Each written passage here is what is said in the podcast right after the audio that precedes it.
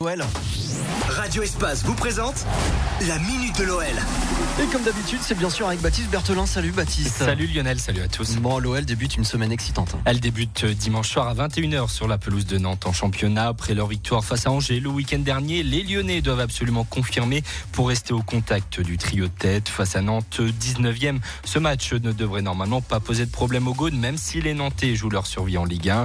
Ensuite, l'OL a rendez-vous en Coupe de France mercredi soir face à Monaco, très en forme ces dernières semaines. Ce quart de finale risque d'être très serré entre le troisième et le quatrième du championnat. Il y a une place en demi à aller chercher et un titre au bout que les Lyonnais attendent depuis 2012. Le match débutera, attention, à 21h10. Et un nouveau coach pourrait arriver à l'OL la saison prochaine. Terminé Rudy Garcia, place à Christophe Galtier. Selon les informations de France Football, l'actuel entraîneur de Lille serait proche de trouver un accord avec l'OL, selon nos confrères.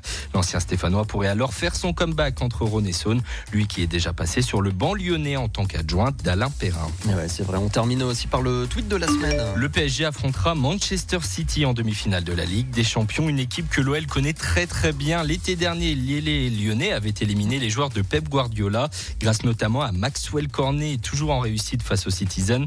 Et VNH 2334 a fait une proposition aux Parisiens. N'hésitez pas à appeler l'OL pour avoir l'antidote. Maxwell Cornet a-t-il tweeté Pas sûr que le joueur soit d'accord. C'est clair. Merci Baptiste. Tu reparleras de l'OL cet après-midi avec Fred. Ce sera à 16h50. C'est ça, à tout à l'heure. Allez, à tout